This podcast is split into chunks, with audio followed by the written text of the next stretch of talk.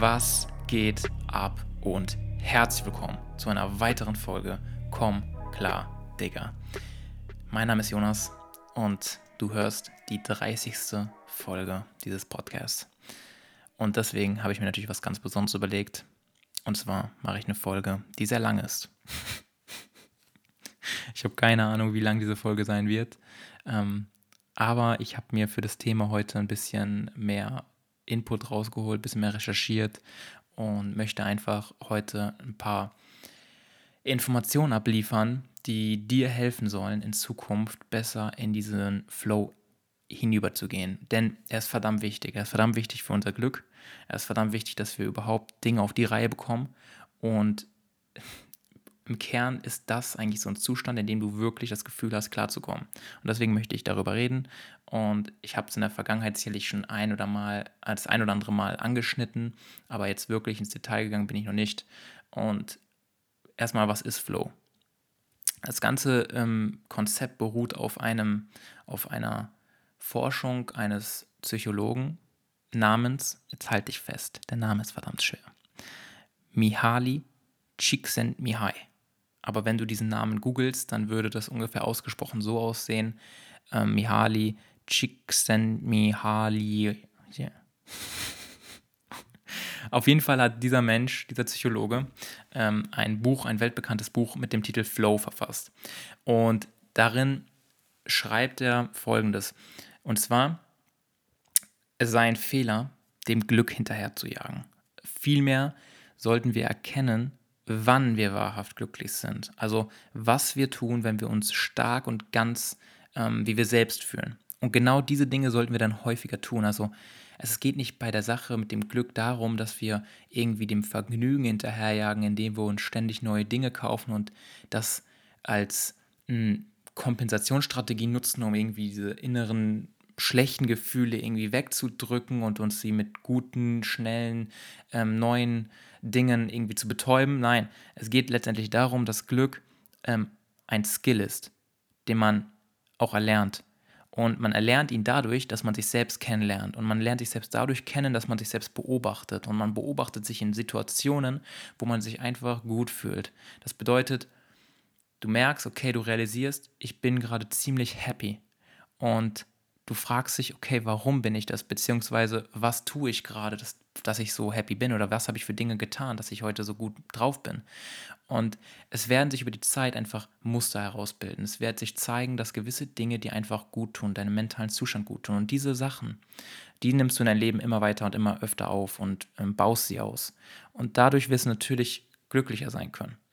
Also es ist eine, eine ja, eine Bilanzrechnung. Du tust weniger von dem Shit, der dich unglücklich macht und mehr von dem Stuff, der dich einfach glücklich macht. Und Flow-Aktivitäten sind irgendwie auch mit dem, mit dem Spielen gleichzusetzen.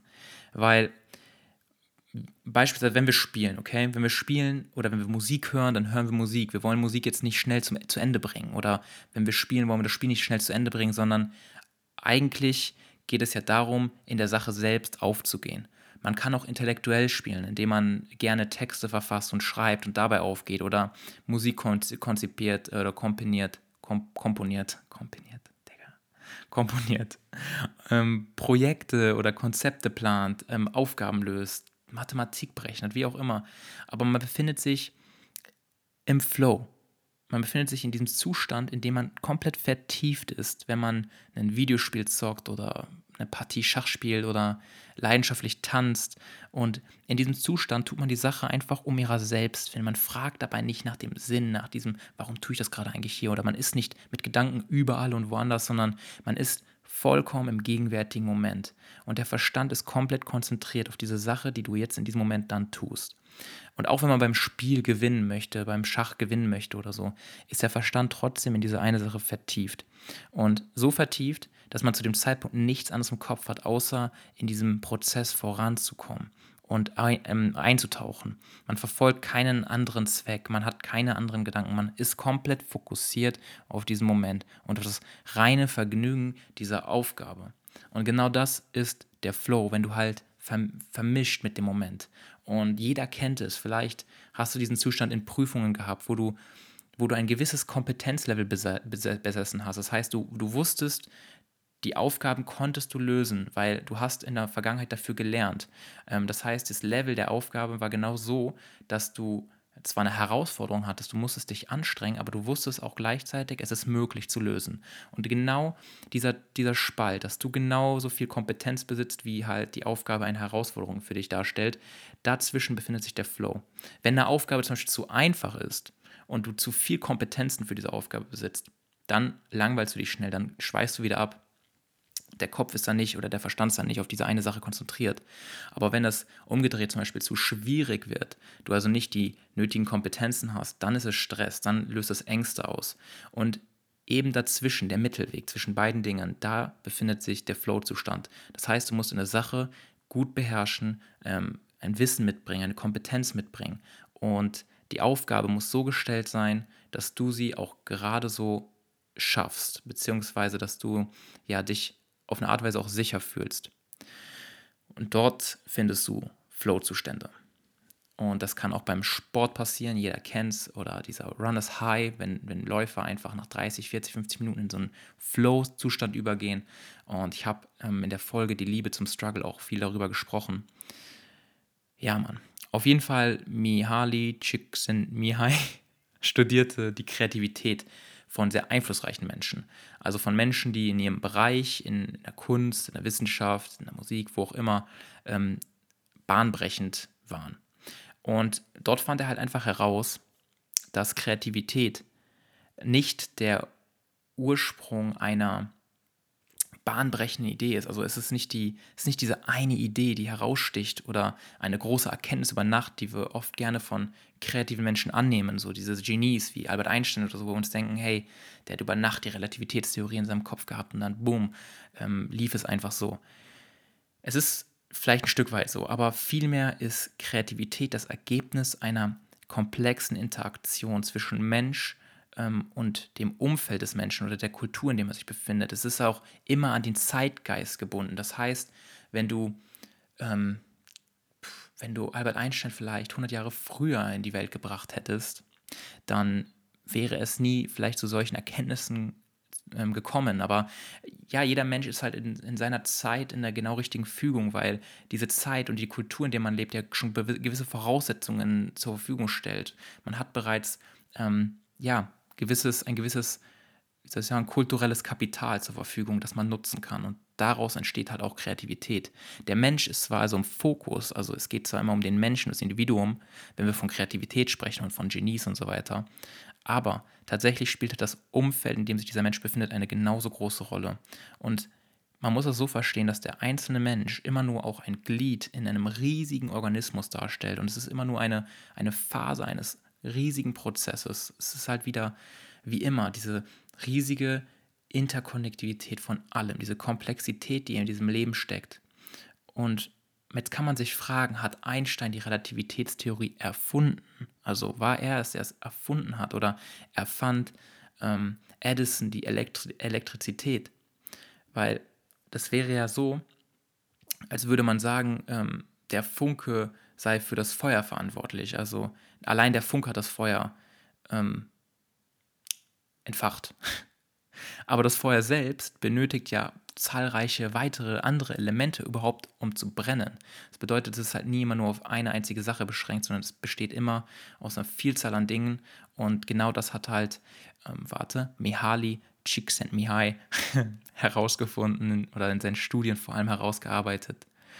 Also Kreativität ist nicht nur die Sache von einem einzigen Menschen, sondern es ist immer im Kontext gebunden. Und es braucht auch ein, ein Publikum, ein empfängliches Publikum, das die Errungenschaft würdigt. Weil ganz ehrlich, wenn niemand ähm, das, das würdigen würde, wenn, wenn es nicht anerkannt wird, dann würde diese Kreation verschwinden. Also das heißt, es muss auch immer auf einen gesellschaftlichen Konsens irgendwie passieren. Es muss irgendwie angenommen werden. Und das ist halt irgendwo Kreativität. Und es gibt, das habe ich vor kurzem gelesen, ein interessantes Interview mit, einem, mit dem Facebook-Gründer und ähm, auch damaligen WG-Mitbewohner von Zuckerberg. Und dieser Facebook-Mitgründer heißt Dustin Moskowitz. Und die Frage, die ihm gestellt wurde, war ungefähr jetzt paraphrasiert, ne? Äh, wie fühlt es sich an, Teil von Facebooks Overnight Success, also über Nacht Erfolg zu sein? Also wie fühlt es sich an, Teil, einer, Teil eines Unternehmens zu sein, wie Facebook, das über Nacht zu einem so krassen Erfolg kam? Und die Antwort von ihm war folgende. Ähm, wenn Sie mit Overnight Success meinen, die ganze Nacht wach zu bleiben, um endlange Kodierungen vorzunehmen und das jede Nacht straight für sechs Jahre, dann fühlt es sich ziemlich ermüdend und stressig an. Und das ist der Punkt. Kreativität, wir denken, das kommt aus heiterem Himmel, aber es ist eigentlich immer das Resultat von langjähriger Arbeit. Wir haben halt die Annahme, ähm, auch durch Social Media, auch durch allgemein die Medien, die halt immer diesen Erfolg feiern, dass solche Erfolge, solche Overnight Successes einfach so passieren, weil sie auch einfach so präsentiert werden als einfacher, großer Erfolg. Jemand wird über Nacht zum Millionär. Und unsere heimliche Erwartungshaltung ist dann irgendwie so, dass ähm, wir uns denken, ja, keine Ahnung, vielleicht finde ich ja früher oder später auch irgendeine große Sache oder komme auf irgendeine tolle Idee und finde irgendeine super krasse Lösung für irgendein super krasses Problem und dann werde ich auch über Nacht reich. Aber das ist natürlich Bullshit, denn vielleicht mag es von außen betrachtet so aussehen, weil, weil wir die Erfolge halt immer nur zur Schau stellen. Also man glaubt halt dadurch, dass das einfach so entsteht und das kommt zu einem zugeflogen, die Inspiration die große Idee und dann setzt man das einfach um und zack ist es da der große Erfolg. Aber wir sehen nie den Prozess dahinter und auch nicht das viele, viele Scheitern die vielen Rückschläge, die man durchmachen musste. Und damit meine ich jetzt nicht so die klassischen unternehmerischen Tipps der Rückschläge und, sondern Rückschläge können super individuell sein. Es kann eine Depression sein, es kann ein Schicksalsschlag sein, das kann ein Verlust sein, eine Trennung sein, das kann finanzieller Absturz sein, das kann impulsive Handlungen, Süchte, Zwangsgedanken, was auch immer. Es gibt so viele Dinge, an denen man scheitert, an denen man sich zurückgestellt fühlt von sich selbst. Und eben das gehört auch dazu. Diese Krisen im eigenen Leben zu überwinden, ähm, gehört einfach dazu, um diese Resilienz aufzubauen, um so ein Ergebnis überhaupt erstmal produzieren zu können, was wie ein Overnight Success ausschaut. Und was ich damit sagen möchte ist, wir sind jung, okay? Du und ich, die Zielgruppe dieses Podcasts ist ziemlich jung.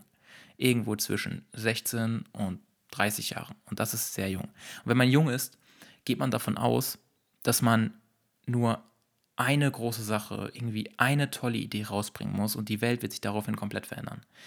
Man hat, man hat einfach keine Ahnung. Wir haben einfach keine Ahnung, weil, weil man eben jung ist. Wir haben noch nicht diese Erfahrung gesammelt und wir träumen so groß und so sehr vom, vom Erfolg, vom Reichtum, weil wir absolut keinen Plan davon haben, was es bedeutet, diesen, diesen Übernachterfolg zu haben, für ihn zu arbeiten. Und wir haben auch keinen Plan davon, dass diese, eine große Sache eigentlich ein riesiger Prozess aus Hunderten und Tausenden von vorangegangenen Arbeitsstunden ist. Und dieser Prozess läuft nur dadurch erfolgreich, weil man bereit ist, jeden Tag diese kleinen, scheinbar unwichtigen, langweiligen Dinge mehr oder weniger heimlich, ohne dass man dafür Lob erntet, zu erledigen. Ohne dass es jemand anders checkt, ohne diese Anerkennung von Außenstehenden, ohne dass man es ständig selbst darstellen muss. Es ist auch ohne die Sicherheit, dass es überhaupt irgendwann mal erfolgreich sein wird. Und dennoch sind es diese täglichen, wiederholenden Gewohnheiten über einen langen Zeitraum, die diese eine große Sache hervorbringen. Und für so einen kreativen Erfolg gibt es halt auch einfach Regeln. Und zwar ist die erste Regel, liebe, was du tust. Und mit Liebe ist jetzt hier nicht das romantische Ideal von bedingungsloser Liebe und Seelenpartnerschaft gemeint so. Es ist nicht da, es ist nicht das, was dir zufliegt und du bist auf einmal verliebt und dann seid ihr für immer ein Paar, ihr habt euch gefunden und das Universum hat sich gefügt. Bullshit, Mann. Liebe ist Arbeit und genauso, hm, wenn wir das Wort Leidenschaft verwenden, denk mal über das Wort Leidenschaft nach. Es steckt bereits das Wort Leid in ihm. Und im Englischen sagt man Passion. Und das Wort Passion kommt ursprünglich vom lateinischen ähm, patior. Und das bedeutet übersetzt ähm, erleiden oder erdulden, ertragen, aushalten. Also, wenn wir davon sprechen, finde deine Leidenschaft, dann bedeutet das in etwa sowas wie, finde etwas, das du gerne tust und das du sogar so gerne tust, dass du bereit bist, das Leid, was dafür ähm, entgegengebracht wird, zu ertragen. Eine Leidenschaft entsteht daraus, dass wir bereit sind, die Schmerzen in Kauf zu nehmen. die halt diese Aktivität mit sich bringt. Wie alles im Leben beinhaltet alles ein Stück weit irgendwie Leid oder ein Problem oder Schmerzen. Ähm, aber wenn man eine Leidenschaft ausführt, nimmt man dieses Problem nicht so sehr wahr. Man, man, man nimmt es einfach als ein Teil der Liebe wahr. Und für mich zum Beispiel ist das Beispiel ähm, in meinem Leben Krafttraining. Und es ist so ein einfaches Beispiel, weil es sehr gut einfach mh, hm, sich darauf übergreifen lässt. Wenn du Muskeln aufbauen möchtest, oder besser gesagt im Fitnessstudio oder in einem, in einem Gym oder Verein einfach Kraftsport betreibst, dann sind damit auch immer automatisch Schmerzen verbunden und du stößt immer auf Widerstände. Du hebst Gewichte, du beugst, du drückst, ähm, hebst einfach solche Gewichte, die du gerade so schaffst, aber die immer mit einem Widerstand verbunden sind und mit Schmerzen verbunden sind und du tust es immer wieder und immer wieder und immer wieder. Und für manche Menschen ist das eine Tortur, ist das eine Qual, weil sie einfach daran keinen Spaß empfinden, an diesem Leid, was man sich selbst ja irgendwo zufügt. Doch die Menschen, die Spaß daran empfinden, die wirklich darin aufgehen können und sich abschalten, mehr oder weniger, was es für mich einfach der Fall ist, seit Jahren, ist es für mich einfach eine Art Therapie. Ähm, für diese Menschen ist es einfach ähm, eine Sache, die gemacht wird, ohne dass dieser Schmerz großartig hinterfragt wird. Der Schmerz ist einfach Teil des, des Ganzen. Und man interpretiert diesen Schmerz also anders. Es gibt Menschen, die gehen ins Studio und sagen, oh, ich muss jetzt hier mich anstrengen, oh, Sport ist so anstrengend. Und dann gibt es halt Menschen, die gehen da rein und die wollen sich bewusst an ihre eigene körperliche Grenze fahren und lieben das so sehr auch noch, dass sie das immer mehr und immer mehr möchten. Und diese Menschen, die daran Gefallen empfinden, die werden langfristig einfach auch bei diesem Sport bleiben können, weil sie damit halt nichts Negatives assoziieren in der Form. Ähm, oder anderes Beispiel auch Beziehungen ist eigentlich genau das gleiche Prinzip. Wir haben von Beziehungen oft die Vorstellung, dass es einfach so funktionieren muss. Wir glauben, ähm, wir seien bereits perfekt.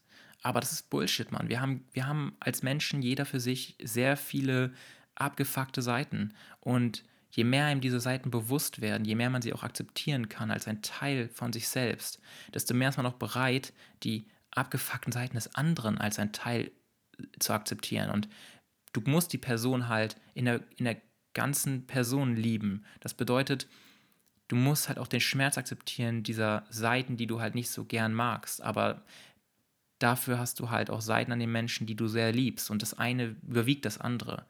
Und ähm, Beziehungen erfordern Arbeit, Liebe erfordert Arbeit. Es ist jeden Tag eine, eine auch für sich genommene Herausforderung, weil Menschen sind komplex. Wir bringen sehr viel ähm, persönliches Leid mit hinein ähm, aus vergangenen Erfahrungen und so weiter und so weiter. Also, dass irgendwas mal irgendwie so alles perfekt funktioniert.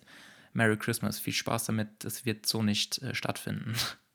Aber auch hier wieder, Social Media verkauft dann auch wieder ein klares Bild davon. Ähm, mit den perfekten Beziehungen, mit den perfekten gemeinsamen Reisen und Urlauben und so weiter. Aber am Ende des Tages, du weißt mittlerweile, es ist nur eine Seite der Medaille. Die andere Seite stellt keiner da online. Und unterm Strich kann man sagen, also wahrhaft kreative Menschen arbeiten um der Arbeit willen. Also sie wollen auf einem speziellen Gebiet eine Art von Ordnung schaffen. Das war das, was der Psychologe ähm, Mihaly und so weiter herausgefunden hat. Sie wollen auf einem speziellen Gebiet eine Art von Ordnung schaffen oder finden, die es in der Form vorher nicht gab. Und es ist dieses Streben nach Neuem und man tut es, weil man es liebt, was man da tut. Und dafür erfordert oder dafür fordert man keine Rückzahlung. Man fordert kein Lob ein oder irgendein besonderes hervorstechendes Ergebnis, sondern klar, jeder Mensch hat vielleicht so ein subtiles Verlangen danach, berühmt zu sein, anerkannt zu sein, ähm, weil wir Menschen sind, weil wir, weil wir Zugehörigkeit zu einer Gruppe wollen, weil wir natürlich auch in dieser Gruppe einen hohen Status haben möchten. Klar gehört das, gehört das dazu, aber es ist nie das reine Hauptmotiv dieser Arbeit. Die Arbeit selbst ist das Motiv, die Sache an sich. Und deswegen musst du, wenn du kreativ und glücklich arbeiten möchtest, eine Sache finden, die du um ihrer selbst willen tust, eine Sache, in der du einfach aufgehen kannst. Und das ist natürlich nicht so einfach, aber das ist Teil des Lebensspiels. Ähm, wenn du es von vornherein einfach herausfinden würdest, wenn du dir gar keine Mühe dabei geben müsstest, dann wäre es das auch nicht wert. Erst die Mühe, erst die Arbeit, die du investierst in diese Suche nach diesem etwas, was du gerne tust, das macht das Ganze erst wertvoll und kostbar. Und deswegen ist der Tipp hier an dieser Stelle, werde verdammt gut in dem, was du tust. Also werde ein Experte auf deinem Gebiet. Wir denken von kreativen Menschen, ähm, als wären sie ein genetisches Wunder, so ein Outlier, ein Ausreißer, ein Genie. Es gibt sie und es gibt uns. Und sie sind einfach anders. Ähm, sie sind nicht wie wir Normalsterblichen. Das glauben wir zumindest. Wir glauben, das Genie lehnt ähm, die Werte ab, die Traditionen ab und verhält sich überhaupt komplett antikonform. Aber in Wahrheit musste jedes scheinbare Genie erstmal etwas gut machen. Es musste erstmal etwas lernen. Jeder hat irgendwo mal angefangen. Niemand ist auf die Welt gekommen mit komplettem Wissen. Das heißt, jeder musste erstmal lernen, wie man es macht. Und erst wenn man ein Gebiet wirklich in den Grundlagen beherrscht, kann man auf diesem auch etwas Neues erschaffen. Kurz, also um Neues zu tun, musst du erst einmal das Alte verdammt gut gemacht haben. Und diese Vorstellung vom Geistesblitz aus dem Nichts ähm, wird deshalb nicht hinhauen, weil für diesen einen Geistesblitz, in diesem einen Moment, so verdammt viele Jahre des Lernens, des Scheiterns und des Schaffens vorangegangen sind. Und das möchte ich einfach mitgeben, dass man diese Haltung wegnimmt, ähm, ah, das sind Genies und die haben diese Durchbrüche gehabt, aber ich kann das nicht. Doch, du kannst das genauso. Nur du musst bereit sein, mit Neugier und diesem Antrieb dieser Neugier, weil das sind die Hauptfaktoren für Kreativität, einfach rauszugehen, dem Interesse zu folgen, Themen zu studieren. Und damit meine ich nicht, dass du unbedingt in eine Uni gehen musst. Wir haben heute das Internet und das Internet öffnet so viele Möglichkeiten für alle.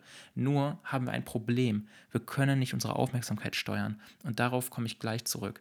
Ähm, wird eine längere Folge, ich merke schon.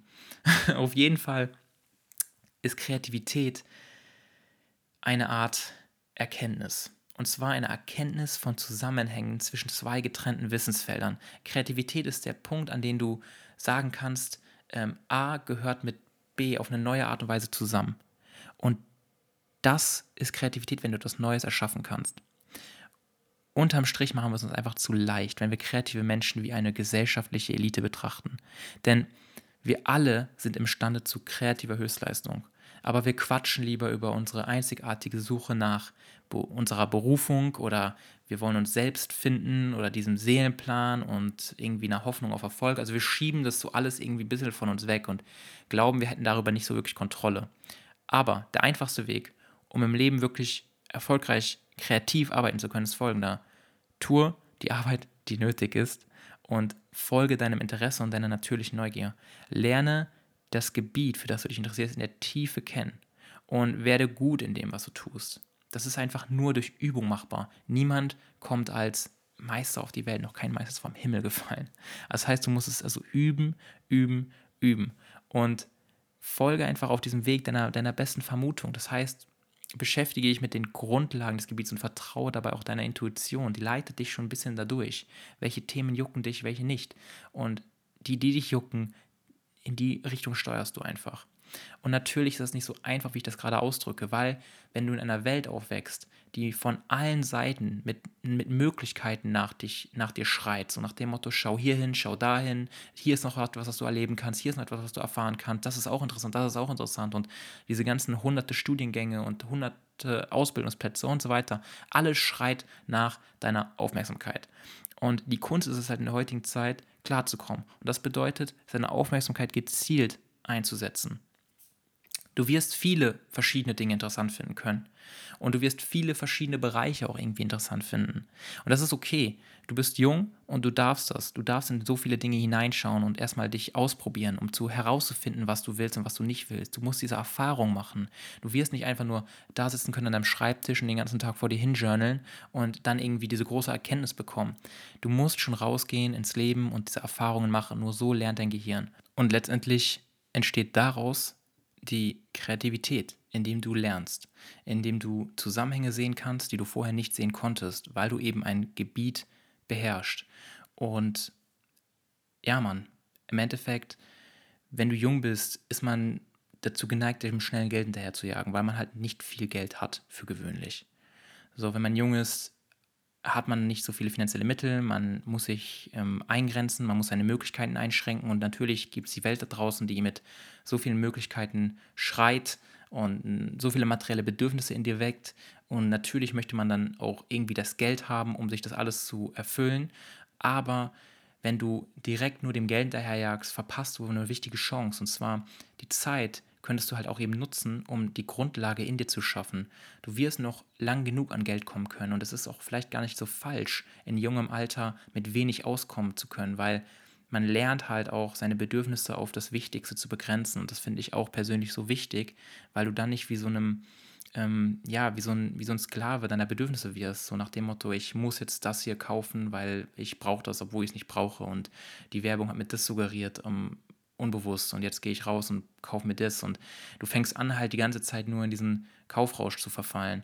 Und wenn man halt wenig Geld besitzt, dann kann man sich halt selbst auch irgendwie beibringen, mit wenig auszukommen. Und das geht sehr gut.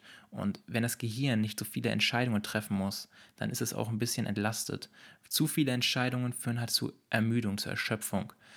Und ja, Mann, im Endeffekt möchte ich einfach nur sagen, wir sind am glücklichsten, wenn wir kreativ arbeiten, wenn wir Neues entwerfen, wenn wir Neues erschaffen, weil kreatives Schaffen und Glück, das hat halt der Psychologe ähm, Mihaly, ähm, du weißt schon, kreatives Schaffen und Glück, hat halt herausgefunden, die hängen stark miteinander zusammen. So.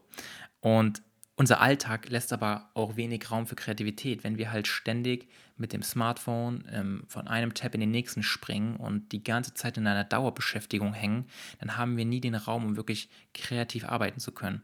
Wir sind also darauf programmiert, uns abzulenken, uns selbst abzulenken. Aber als Menschen sind wir programmiert, ähm, Befriedigung und Vergnügen in Entdeckerfreude und Kreativität zu finden. Denn wenn wir neue Sachen erschaffen, dann sichern wir auch das Überleben und die Entwicklung unserer Spezies. Und tatsächlich brauchen wir heutzutage mehr denn je gute Ideen. Und damit möchte ich zu dem Teil 2 dieser Folge übergehen. Und zwar, wie kannst du quasi zum Flow und zu guten Ideen kommen? Und da möchte ich auf ein Buch verweisen, das heißt Hyper Focus von Chris Bailey. Sehr interessantes, sehr cooles Buch. Und da geht es um das Ganze. Und das werde ich heute so ein bisschen zusammengefasst in eigenen Worten darstellen. Aber vorab, in der letzten Folge über Zukunftsangst ähm, habe ich noch ein paar Gedanken gehabt, die ich nicht hinzugefügt habe, habe aber die sind mir jetzt im, im, Laufe der Woche gekommen. Und zwar, es gibt sehr viele Dokus auf Netflix über unsere Weltprobleme, ähm, sehr viele Dokus auch auf YouTube über unsere Weltprobleme, über die Finanzprobleme äh, der, der Wirtschaft und so weiter. Ähm, es ist Vogue und, und wir schauen uns den Stuff auch gerne an und wir fühlen uns davon bewegt und wir, wir identifizieren uns auch mit dem Problem dieser Welt. Aber daraufhin fühlen wir uns halt nicht wirklich besser. Denn dieser Schmerz, den diese Dokus in uns auslösen, diese Wahrheit, die offengelegt wird, können wir nur schwierig transformieren. Man, man fühlt sich halt damit auch irgendwo im Stich gelassen. So nach dem Motto, am Ende des Tages ist jeder für sich selbst verantwortlich und ähm, sieh zu, wie du das in deinem Leben umsetzt. Hier ist der Scheiß, äh, wir haben jetzt die Kacke per Doku perfekt in Szene gesetzt, aufgearbeitet, das ganze Drama mit Schnitten und Musik noch theatralisiert und jetzt sieh zu, dass du darauf klarkommst. Und das ist natürlich ein bisschen hart, weil du hast deinen Alltag, du hast halt deine Verpflichtungen, du hast einfach deine alltäglichen Probleme, mit denen du schon versuchst, irgendwie klarzukommen. Und das ist schon meistens genug. Und dann kommen halt noch diese Dokus, die dir noch diese Weltprobleme ablegen wollen oder offenlegen wollen. Und jetzt musst du halt das auch noch irgendwie besser machen. Und die Dokus und die Berichte und die ganzen Leaks, das ist alles extrem wichtig. Es ist wichtig, damit wir als Spezies einfach verstehen oder checken, was eigentlich abgeht. Aber wie kann man es nutzen, um es besser zu machen. Und es ist ein gesellschaftliches Ding, weil wir haben in der Gesellschaft nicht wirklich so soziale Räume, um sich mit diesen Themen ernsthaft und lösungsorientiert auseinanderzusetzen. Man müsste wahrscheinlich schon im Kindergarten anfangen, dass man irgendwie so ein ganz anderes Weltbild vermittelt bekommt, dass man nicht irgendwie glaubt, man sei auf diese Welt gekommen, sondern dass man versteht, man ist Teil dieser Welt, man ist in diese Welt hineingeboren worden. Dass einfach dieses Mindset von vornherein anders ist. Und ich bin da guter Hoffnung, dass es in Zukunft sich ändern wird, auch wenn der Trend eher langsam ist, aber es wird sich ändern. Der Trend ist sichtbar. Und es bleibt halt bei diesen ganzen Dokus immer bei diesem einzelnen Zuschauer, der, sich, der sich das gerade einfach gibt, einfach hängen. Und der ist dafür dann verantwortlich, es im eigenen Leben umzusetzen und dann besser zu handeln. Und das ist natürlich hart. Aber es geht heute um Flow. Es geht um Kreativität und Ideen. Und Ideen brauchen wir. Aber Ideen lassen sich halt einfach nicht umsetzen, wenn man ständig von Stress und Ängsten geplagt ist, weil Ängste und Stress killen die Kreativität. Und deshalb möchte ich eben darüber sprechen, wie man es besser machen kann. Weil wir brauchen in Zukunft diese Ideen und du wirst höchstwahrscheinlich einfach auch ein Teil der Lösung sein. Du kannst nicht alle Probleme lösen. Du kannst auch nicht gleich die ganze Welt verändern. Aber wenn du anfängst, in deinem eigenen Leben erstmal aufzuräumen, ein bisschen Ordnung zu schaffen und dich auf Themen konzentrierst, die dich interessieren und auf diesem Gebiet wirklich einfach gut wirst und dadurch neue Zusammenhänge findest, dann bist du schon Teil der Lösung. Und jetzt zum, zu dem Buch. Also Hyperfokussierung ist halt auch der Flow-Zustand. Es ist halt nur ein anderes Wort dafür. Es ist der Zustand, wie schon eben erwähnt, von höchster Konzentration. In diesem, in diesem Zustand hast du halt wirklich die maximale Produktivität und auch eine Geistesruhe. Das ist halt, was miteinander zusammenkommt. Eigentlich würde man erwarten, okay, wenn du so hyperproduktiv bist, dann muss dein Kopf ja extrem hart arbeiten. Das tut er auch, aber deine Gedanken sind ruhig. Du hast also eine mentale Klarheit, eine vollkommene Präsenz. Und das entspannt einem auch in einer ganz anderen Art und Weise. Man nennt diese Art von Stress Eustress. Es gibt den De-Stress, wo du halt wirklich negativ gestresst bist. Jeder kennt, wenn man unter Zeitdruck steht, man muss schnell was machen und irgendwo hinkommen und äh, man kann den Verkehr nicht regeln und man muss irgendwie da durchfinden und das ist dann richtig stressig. Oder halt der Eustress, wenn du eine Situation hast, wo du in einem Flow gehen kannst und ähm, dieser Stress wirkt sich auch nicht negativ auf den Körper und die Gesundheit aus. Aber wie erreicht man diesen Zustand? Indem man die Fähigkeit trainiert, sich voll und ganz auf eine einzige Sache einzulassen und sich darauf zu konzentrieren. Es entsteht dadurch ein meditativer Workflow, so würde ich es nennen. Wenn ich zum Beispiel ähm, jetzt ein Skript für diese Folge schreibe, dann beginne ich damit, dass ich mich erstmal überwinden muss. Ich suche mir eine einzige und sinnvolle Aufgabe. In diesem Fall ist es das Skript, das Thema, was ich für die Folge ausarbeiten möchte. Und dann fange ich an, alle Ablenkungen zu eliminieren. Das heißt, alles, was mich potenziell ablenken könnte, weg aus meinem, aus meinem Sichtfeld. Ähm, Internet ausschalten, Handy weglegen, alles muss weg. Und dann richte ich meine gesamte Aufmerksamkeit auf diese eine Aufgabe. Und ich mache es so oft und immer wieder, bis ich sie beendet habe.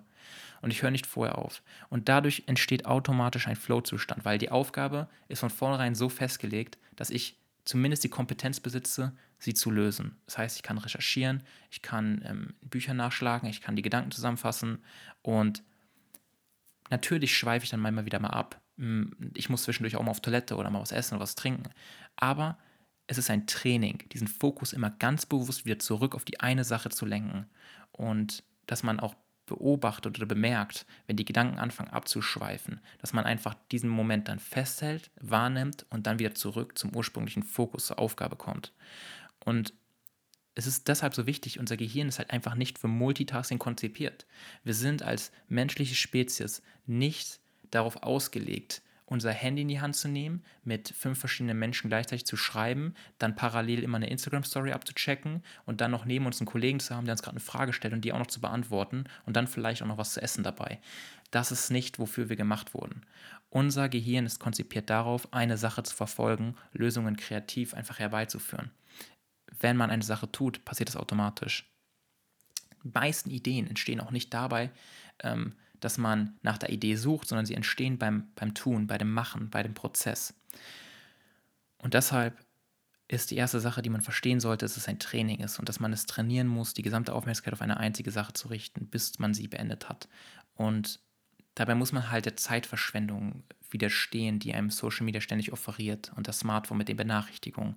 Und ähm, man muss halt einfach lernen, auch bewusst zu verzichten. Das heißt, dass man klare Prioritäten setzt, was gerade wichtig ist und was gerade nicht wichtig ist.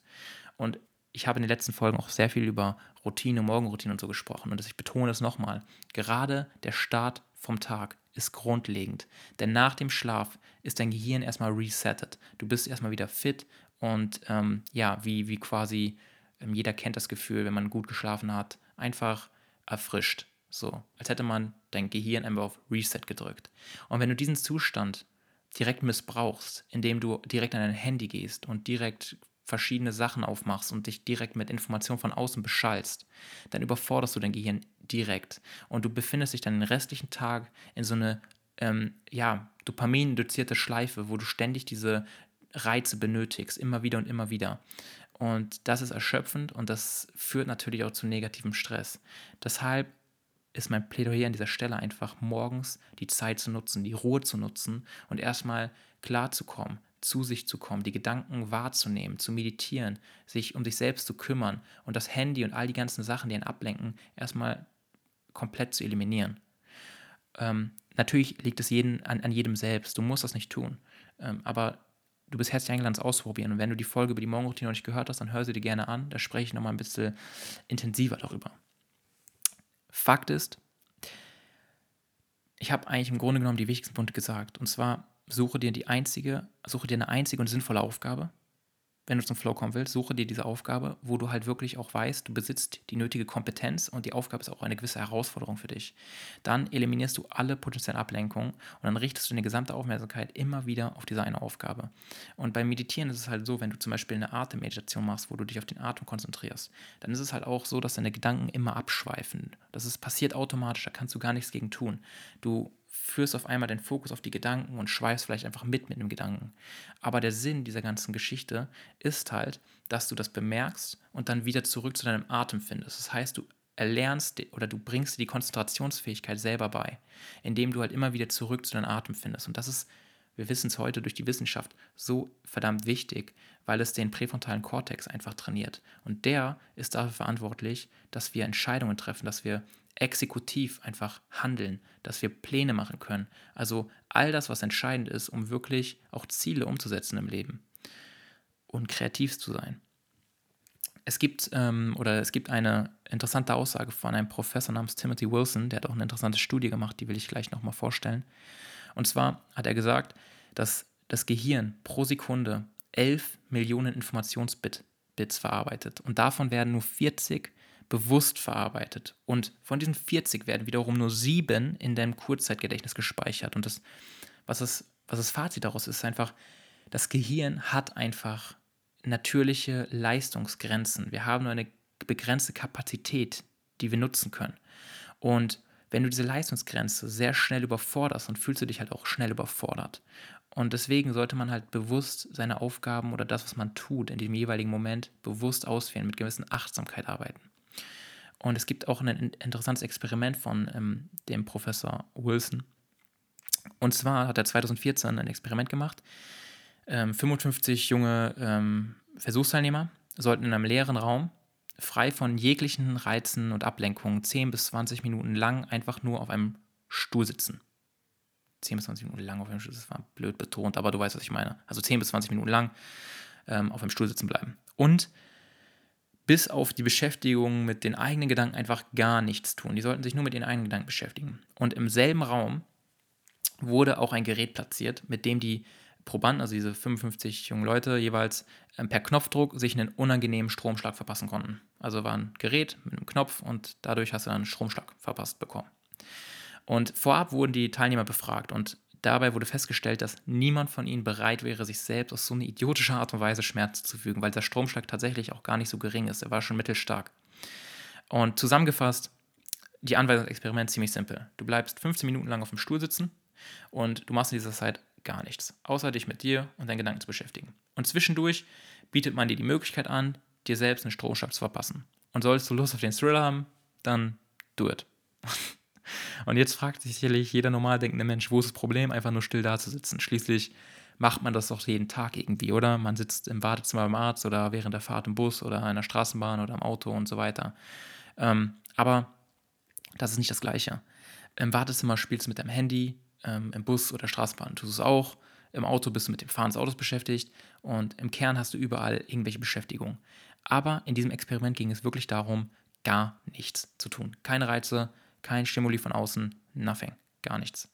Und jetzt zum Ergebnis dieses Experiments, was sehr interessant ist, weswegen ich es vorstelle. 67% all der männlichen und 24% all der weiblichen Teilnehmer haben sich selbst einen Elektroschock verpasst. Manche sogar mehrere Male hintereinander. Und Männer dabei noch eher als Frauen. Und nach einer abschließenden Befragung der Probanden, die sich diesen Schock verpasst haben, warum sie es halt getan hätten, kam ähm, Wilson und sein Team zum folgenden Schluss. Den meisten Probanden wurde diese Langeweile und die eigenen Gedanken, die Verwirrung der eigenen Gedanken derart unangenehm und schon fast zu einer Qual, dass sie die Flucht davor in einer, irgendeiner Form von Ablenkung suchen. Also irgendeine Form war in dem Fall dieses unangenehme Gefühl eines Stromschlags. Und das bedeutet, dass der Stromschlag für die Studienteilnehmer ähm, angenehmer war. Oder anders gesagt, Menschen fügen sich lieber Schmerzen zu, statt sich alleine mit ihren Gedanken und der Langeweile auseinandersetzen zu müssen. Es ist also angenehmer, Unangenehmes zu empfinden, statt gar nichts zu empfinden. Und jetzt kannst du das mal für dich selbst einfach herausfinden. Du kannst ja selber mal einfach mit dir selbst in einem Raum sein, wo du wirklich keinerlei Stimulo, äh, Stimul, Stimulo, Stimulis oder, oder Reiz, also wo dich nichts ablenken kann, okay? Und kannst du alleine dort für 20 Minuten einfach sitzen und cool mit dir sein. Das heißt, keine negativen Empfindungen so krass verspüren oder den einen krassen Raum geben, sondern einfach nur da sitzen und cool sein mit dir, ohne nervös zu sein, innerlich unruhig oder so. Und ja, das kann man sich, das kann man ausprobieren, das kann man machen und wahrscheinlich wird du dabei feststellen, dass es eine sehr unangenehme Erfahrung ist. Und genau dabei geht es auch bei Meditation, dass man cool damit wird, einfach nur mit sich und den Gedanken zu sein, indem man checkt, dass es nicht die eigenen Gedanken sind, dass es nicht die eigenen Gefühle sind, sondern sie passieren und du beobachtest sie einfach nur, wie sie passieren. In deinem Körper, in deinem Kopf, in deinem Verstand, wo auch immer. Ja, und jetzt zur Aufmerksamkeit. Stell dir vor, du besitzt in deinem Kopf einen Aufmerksamkeitsraum. Und dieser Aufmerksamkeitsraum, der Platz da drin ist halt sehr stark beschränkt, weshalb auch nur eine begrenzte Anzahl an Informationen hineinpassen. Jetzt ist die Frage, wer übernimmt vor diesem Raum die Einlasskontrolle? Wer bewacht, wer bewacht es, was für, Aufmerks äh, was für Informationen, welche Art von Informationen in den Raum kommen dürfen? Und es ist deine eigene Fähigkeit, die es bewacht, die, die Fähigkeit der bewussten Aufmerksamkeit, die den Türsteher spielt. Und durch die Fähigkeit des präfrontalen Kortex kannst du den Fokus immer wieder auf das Wichtige lenken. Aber zuerst muss man halt, wie ich eben erwähnt habe, die Fähigkeit des, des PFC, des präfrontalen Kortex, stärken. Es ist wie ein Muskel, den man trainiert, damit er wachsen kann. Und das Training für, so, für, diese, für diesen Muskel entsteht halt dadurch, dass du immer wieder beispielsweise durch Meditation diesen Zustand der bewussten Konzentration wiederholst, wo du dich immer wieder auf den Atem zurückkonzentrierst. Das ist wie eine Art Bizeps-Curve für den präfrontalen Kortex. Den stärkst du dadurch. Und wenn du ihn stärkst, wirst du einfach in der Lage sein, dich besser zu konzentrieren. Und wenn du dich besser konzentrieren kannst, wirst du deine Aufmerksamkeit schulen. Und wenn du das tun kannst, dann wird deine Achtsamkeit einfach groß sein. Und die Achtsamkeit führt dazu, dass du bewusst checkst, welche Informationen du gerade hineinlassen möchtest in deinen Verstand und welche du nicht hineinlassen möchtest. Das heißt, du beobachtest deinen Informationskonsum. Und ja, ich habe mir letztens eine Doku über das Berghain angeguckt. Auf Art oder so, ich weiß nicht. Aber Berghain sagt dir sicherlich was. Berghain in Berlin ist einer der bekanntesten Techno-Clubs der Welt. Und und da gibt es diesen, ähm, ja, da gibt es diesen Türsteher, der ist auch bekannt. Also ohne diesen Türsteher wäre es Berghain nicht das Berghain. Und dieser Türsteher heißt Sven Markert. Und das Berghain ist halt ein ja, vorurteilsfreier, ähm, ultratoleranter Mikrokosmos für persönliche Entfaltung. Und mein Verstand soll das auch sein, okay? Ich muss da jetzt keine ähm, SM-Geschichten machen oder so, aber mein Verstand soll halt wirklich ein, ein, Mikrokosmos für persönliche Entfaltung sein. Und deswegen brauche ich einen Türsteher wie Sven Markert. Also meine bewusste Aufmerksamkeit ist Sven Markert. Und ich checke, mein, mein Sven Markert im Kopf checkt die Information ab, nicht lange, und selektiert dann ohne Diskussion nach ihrer individuellen Fügung. Denn viele Infos wollen hinein. Jeder schreit danach, hineinzuwollen. So, die Schlange ist groß. Aber der Großteil wird ohne großes Gelaber abgewiesen.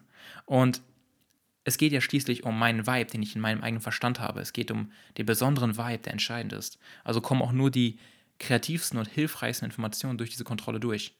Und ja, am Ende des Tages soll in meinem Berghain-Verstand einfach eine gute Party abgehen. Und, und, deswegen muss man halt wirklich gut selektieren, welche Art von Information man hineinlässt und welche man draußen lässt. Und ähm, zurück zum Topic. Bei der Einlasskontrolle sollte man minimalistisch vorgehen. Denn je mehr Entscheidungen der Verstand treffen muss, desto anstrengender wird die Auswahl sein. Wenn du also extrem viele Entscheidungen treffen musst, dann wird es halt sehr anstrengend. Deswegen eliminiere alle unnötigen Entscheidungen, mach es so einfach wie möglich, setze die Regeln, mach es minimalistisch, reduziere reduzier vor allem deine äh, materiellen Bedürfnisse. Du wirst feststellen, dass dir, nichts, dass dir an nichts fehlen wird, wenn du weniger Kleidung kaufen musst, ähm, wenn du weniger Dinge kaufen musst. Du wirst tatsächlich einfach entspannter sein, weil du dich um weniger kümmern musst und dich auf das Nötigste reduzierst. Und je weniger Entscheidungen du treffen musst, desto entspannter wirst du dich fühlen können. Und deshalb funktionieren klare Strukturen. Deshalb funktioniert Ordnung und deshalb funktionieren Rituale. Ähm, sie funktionieren besser als dieses immer wieder sich selbst erneuernde Chaos unserer absoluten Freiheit. Weil das ist es ja, was wir haben. Wir haben diese mega krasse Freiheit, die es so in der Menschheit auch noch nie gab und ähm, gesellschaftlich nie gab. Und wir können alles tun und alles machen, was wir wollen. Nahezu. Und das führt natürlich zu Chaos, weil wir sind nicht gedeckelt. Wir haben keinen Rahmen, den wir eigentlich benötigen. Und durch Prinzipien und Werte hast du vielleicht den Anschein, weniger frei zu sein in der Auswahl von Möglichkeiten, aber in Wahrheit gewinnst du etwas viel, viel Wertvolleres, und zwar deine innere Freiheit. Du gewinnst geistige Klarheit und auch eine mentale Flexibilität, da du dich nicht immer wieder neu entscheiden musst und immer wieder neue Energie dazu verschwendest, zwischen Hunderten von Alternativen abzuwägen. Also wäre eine Frage, die du dir immer wieder stellen könntest, was ist hier eigentlich gerade meine Absicht? Also was beabsichtige ich? Was ist mein Ziel? Was ist meine Priorität? Was ist der Zweck meiner Aufgabe? Was, was möchte ich damit wirklich erreichen? Und dann, wenn du diese Fragen irgendwo beantworten konntest, richtest du den Fokus immer wieder auf die Absicht und die Absicht von dieser einen einzigen Aufgabe. Und du wiederholst es ständig. Und dadurch trainierst du deinen Verstand zur Hyperfokussierung oder zum Flow. Und eliminieren jegliche Ablenkung bedeutet einfach, dass du das Risiko senkst, dich ähm, von deiner Aufmerksamkeit ablenken zu lassen auf andere Sachen. Weil wenn du einmal im Flow bist und dich nur eine kleine Sache rausholt, dann bist du raus. Und du musst wieder mega viel Zeit beanspruchen dafür, dass du wieder in den Flow-Zustand hineinkommst. Auch wenn du nur kurz zuschaust, wie dein Handy eben kurz aufleuchtet, weil eine Benachrichtigung gerade reingekommen ist, dann musst du irgendwie, da musst du widerstehen, nicht auf dein Handy zu gucken. Und dieses Widerstehen, dieser innere Widerstand kostet wiederum wichtige Energie. Also, was du an der Stelle tun kannst, ich betone es immer wieder, untersuche dein Umfeld nach Dingen, die dich ablenken könnten und die interessanter wirken könnten als die eigentliche Arbeit. Und da wirst du sicherlich viele Sachen finden, ähm, von Konsole bis Internetbrowser, Social Media, Smartphone, TV und so weiter. Und dann tust du einfach dir gut, wenn du die möglichst eliminierst oder ausschaltest.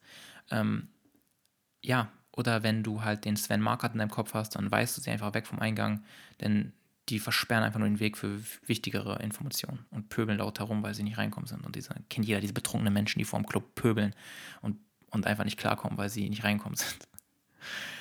Ähm, in meinem Leben gibt es einfach den Flugmodus-Lifestyle und ich reduziere meine Erreichbarkeit echt auf ein paar wenige Stunden am Tag. Nicht, weil ich mich so unglaublich wichtig fühle und unglaublich rar machen möchte, sondern einfach, weil ich mir der Begrenztheit meiner Aufmerksamkeit bewusst bin und ich nur begrenzte Aufmerksamkeitsfähigkeit habe. Und für mich ist sie sehr wichtig, weil ich möchte am Tag gewisse Dinge erledigen können. Und ich möchte sie daher einfach bestmöglich nutzen. Und dafür senke ich meine Informationsflut. Ich lasse mein Smartphone unberührt, weil ich weiß, es ist im Flugmodus, es kommen keine neuen Benachrichtigungen rein. Ähm, und das Ergebnis davon ist einfach, dass ich mich morgens direkt schon viel freier fühle und einfach viel leichter in diesen mentalen Flow-Zustand reinkomme und ihn stabilisieren kann. Und dabei ist natürlich wichtig, first things first. Also die wichtigsten Dinge zuerst erledigen. Ähm, wenn du eine Aufgabe vor dir hast, wo du schon lange mit haderst, die irgendwann schon zu einer dringenden Sache wird, weil der Zeitdruck reinkommt. Es ist halt so, dass du am Morgen die meiste verfügbare Energie hast. Und es gibt zwei Ansätze. Entweder fängst du mit einer kleinen Aufgabe an, die dir sehr einfach fällt. Das mache ich gerne an Tagen, wo ich halt nicht so viel Energie habe.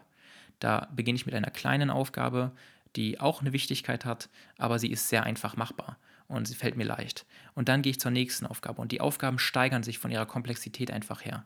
Und ich verfalle dadurch in den Flow, dass ich mit der leichtesten Sache anfange und dann bei der, bei der schwierigsten Ende.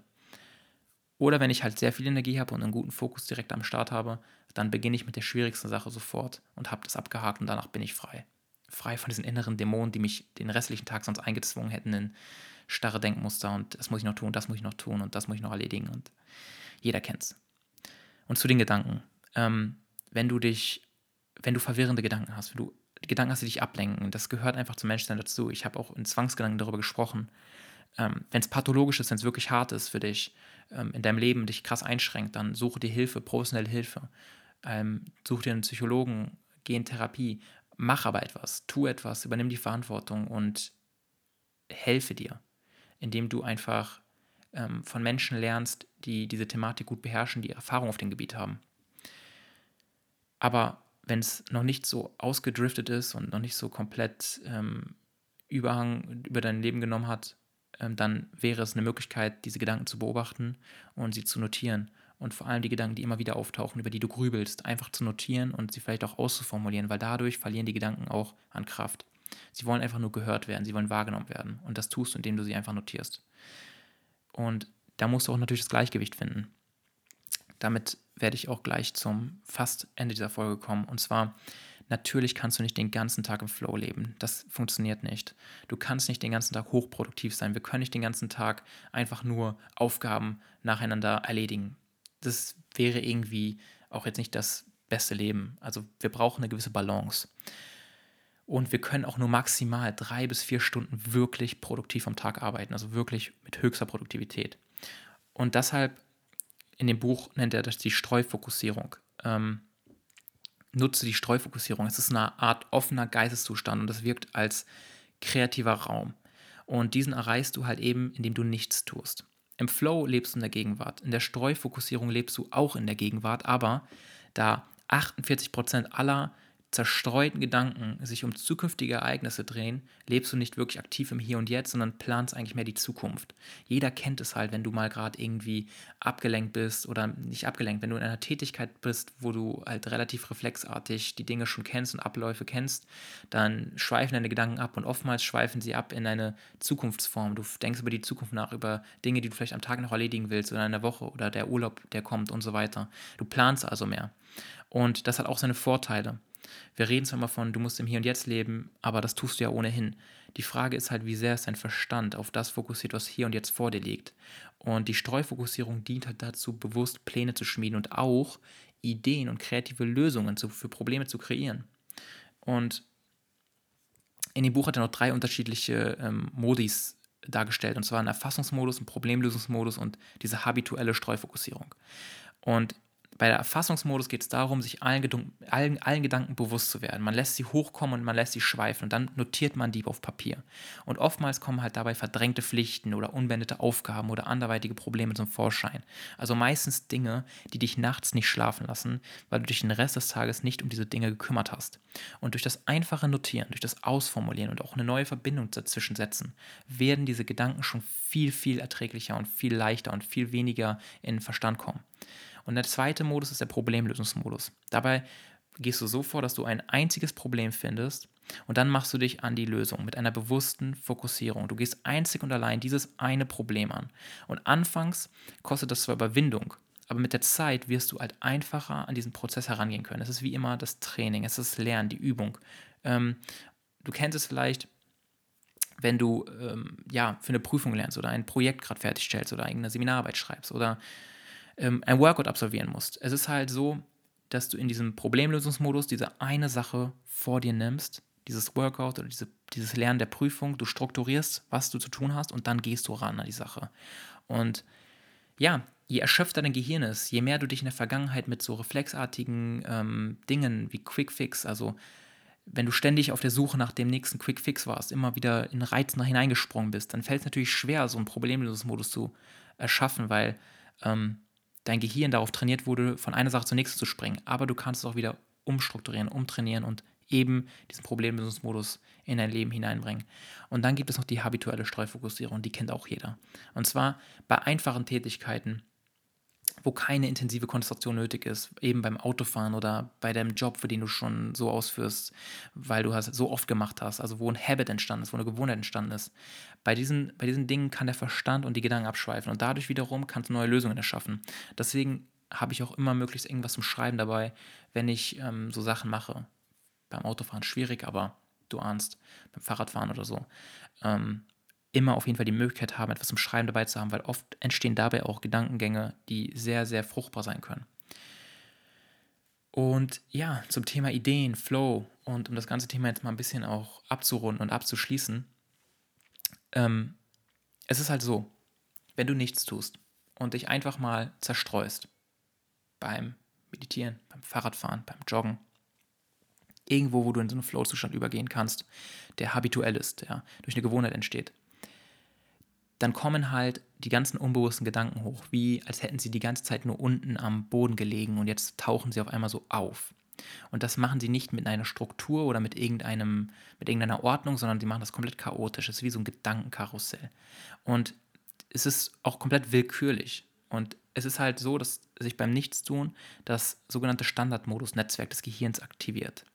Und wenn man sich auf keine Aufgabe konzentriert, hat man halt die Möglichkeit, einfach nur da zu sitzen und nichts zu tun. Und einfach nichts bedeutet nicht einfach nichts. Es bedeutet nicht zu grübeln, also in negativen Gedankenschleifen hängen zu bleiben, sondern die Aufmerksamkeit aktiv einfach auf den Moment zu verlagern und dabei die Gedanken hochkommen zu lassen. Und du wirst sie einfach beobachten können. Und du wirst den einen Gedanken einfach weitergehen lassen, wie eine Wolke am Himmel, die einfach weiterzieht. Und den anderen Gedanken wirst du mitverfolgen und du wirst ihn aufbauen können. Und im Verlauf der Meditation wirst du einfach die Punkte verknüpfen. Und ich sage mal einfach, aber natürlich, so einfach ist es auch wieder nicht. Es erfordert halt, wie gesagt, eine gewisse Übung und du musst es schon öfter ausprobiert haben, damit es wirklich funktioniert. Ähm, Und zu guter Letzt, es gibt eine ganz wichtige Voraussetzung für all das, was ich bisher gesagt habe. Und das schließt sich eigentlich auch an die letzten Folgen an. Wir benötigen gutes geistiges Rohmaterial. Ähm, es ist halt so, dass wir nicht nur auf die Diät, also auf die Ernährung achten sollten, in der Form, was wir essen und was das mit unserem Körper macht und wie wir uns damit fühlen, wenn wir das gegessen haben, sondern wir sollten auch gesunde Geistesnahrung einfach zu uns nehmen. Und das ist einfach wichtig, um Probleme zu lösen und auch kreative Ideen zustande zu bringen. Das Gedächtnis hat unbegrenzte Speicherkapazität, aber die Erinnerungen können nur begrenzt abgespeichert werden. Und dieser Aufmerksamkeitseingang, dieser Sven Markert, der mentale Sven Markert, ja, der darauf achtet, was reinkommt, was nicht reinkommt, der ist extrem wichtig, um einen gewissen Vibe im Kopf zu haben und gewisse Gedanken auch zu haben.